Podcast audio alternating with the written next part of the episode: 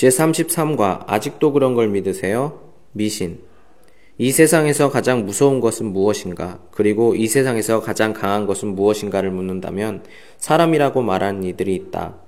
그 이유는 사람에게는 생각하는 능력과 옳고 그른 것을 판단할 수 있는 지각이 있기 때문이다.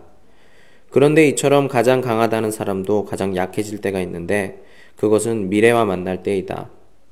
미래는 아무도 알 수 없기 때문에 누구나 불안해하며 불안하기 때문에 마음이 약해져서 무엇인가에 의지하고 싶어진다. 이런 경우에 종교를 가지고 있는 사람들은 신앙으로 불안한 마음을 이겨나가고 종교가 없는 사람들은 자연히 미신에 관심을 가지게 된다. 그래서 사람들은 자기 자신의 미래에 대한 어떤 중요한 결정을 해야 할 때 자신의 생각이나 판단만으로는 불안하기 때문에 남의 말이나 미신을 믿게 된다.